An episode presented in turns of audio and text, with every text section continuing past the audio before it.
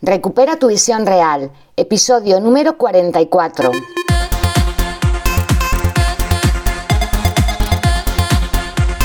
Muy buenos días a todas y a todos, bienvenidos a Recupera tu visión real, el podcast en el que hablamos de técnicas, recursos, consejos y muchas cosas más para mejorar tu salud ocular y tu visión. Mi lema, conseguir una nueva visión para este nuevo paradigma. Hoy vamos a hablar de los laberintos. Vamos a ello.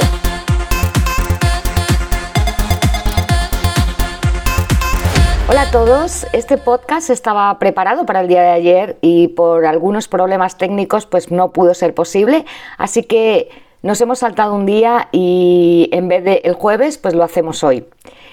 Vamos a hablar de los laberintos y qué nos aportan en el tema de la salud visual.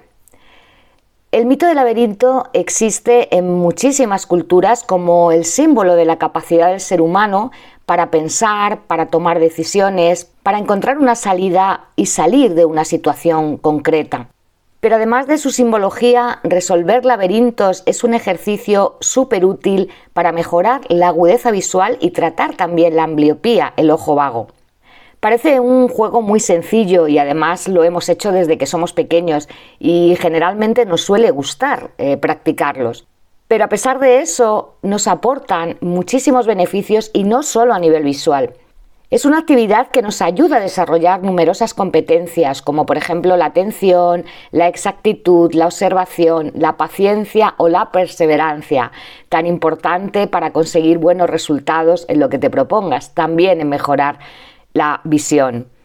Como ya sabes, se trata de un ejercicio mental donde el reto consiste en encontrar la salida a medida que vamos averiguando cuál es el camino correcto. Cuando los utilizamos como ejercicios visuales o para cualquier otra cosa, es importante que se adapten a las capacidades y a la edad de cada persona, porque si el nivel es demasiado alto o demasiado sencillo, puede que o bien caigamos en la frustración o en el aburrimiento, y entonces no es nada útil. Pero si los elegimos adecuadamente, los beneficios de practicar laberintos son muchos, entre ellos que aumentan la percepción visual y la observación. La percepción visual es indispensable para poder resolver con éxito dicho laberinto, ¿no? Es esencial visualizar cada detalle del recorrido y a la vez alternar la visión focalizada de ese elemento con la visión global de todo el laberinto. Además, hacer laberintos te ayuda a ejercitar la atención visual, la coordinación visoespacial, la coordinación ojo-mano, el seguimiento visual y la memoria visual de la que ya hablamos en el episodio anterior. También te ayudan a desarrollar la capacidad de atención. ¿Cuánto nos cuesta a veces mantener la atención en una misma actividad? Y precisamente la práctica de estos ejercicios pueden potenciar esa capacidad de estar atentas, atentos y como decía antes, de adquirir una mayor paciencia. Otra cosa para lo que resultan eficaces es para fomentar la inteligencia matemática. Aunque, bueno, no es objeto de este episodio, pero existe toda una teoría matemática detrás de la elaboración de los laberintos. Resolverlos te puede ayudar a entrenar habilidades que posteriormente eh, van a facilitarte la resolución de problemas matemáticos. También facilitan la resolución de problemas. Durante el camino del laberinto nos encontramos en un constante proceso de toma de decisiones para poder llegar a la salida. ¿Por dónde vamos? ¿La izquierda, derecha, hacia un lado? Por eso hacer laberintos favorece habilidades ejecutivas como la organización, la planificación, la estrategia, la atención sostenida, la gestión del tiempo y la memorización de los detalles, entre otros. Así que aparte de entrenar el poder de ver del cerebro, reforzando habilidades, como hemos dicho antes, como la memoria y la atención visual, son muy útiles para el resto de los ámbitos de nuestra vida. Otro gran beneficio es que estimulan la orientación espacial. Los laberintos favorecen la estimulación de la orientación espacial al tener que ir utilizando las distintas direcciones para poder ir de una posición a otra a través del camino correcto. Y al igual que estimulan la orientación espacial, también lo hacen con la psicomotricidad fina, porque nos ayudan a trabajar habilidades motoras finas al tener que seguir con el lápiz o con el dedo todo el recorrido.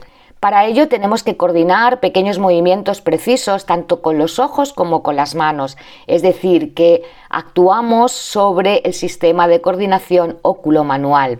Por otra parte, mejoran la persistencia y el ingenio. Ya que no queremos abandonar el laberinto hasta haberlo finalizado, trataremos de encontrar distintas opciones para solucionarlo y de esta forma también estimulamos nuestra mente. Por último, desarrollan el pensamiento abstracto y la intuición. Ambas cosas se estimulan a medida que realizamos laberintos de manera habitual, gracias a que tenemos que estar analizando continuamente y resolviendo las posibles salidas. Y esto nos puede permitir encontrar la salida cada vez con más facilidad. Y a su vez el pensamiento abstracto también está trabajando para ayudarnos a encontrar dicha salida. En resumen, los laberintos sirven para trabajar la atención, la concentración, la orientación, la memoria visual, la psicomotricidad fina, también la planificación y la anticipación a la hora de resolver problemas, ya que desarrollan, como hemos dicho antes, aptitudes como la exactitud, la observación y la toma de decisiones. Son unos fantásticos ejercicios para desarrollar la agudeza visual y en el caso de ambliopía o de ojo vago ayudan a fomentar el control oculomotor, la conciencia espacial, la acomodación y un mejor procesamiento de la información visual. Así que ya sabes, si quieres divertirte mientras mejoras todas esas habilidades, puedes comenzar a hacer laberintos. Existen páginas en Internet donde puedes generar tus propios laberintos con mayor o menor dificultad y practicar de vez en cuando para mejorar todas esas cosas de las que hemos hablado en este episodio. Bueno, y esto es todo por hoy. Esta semana nos ha faltado un episodio. Ayer no pudo ser, como os dije al principio.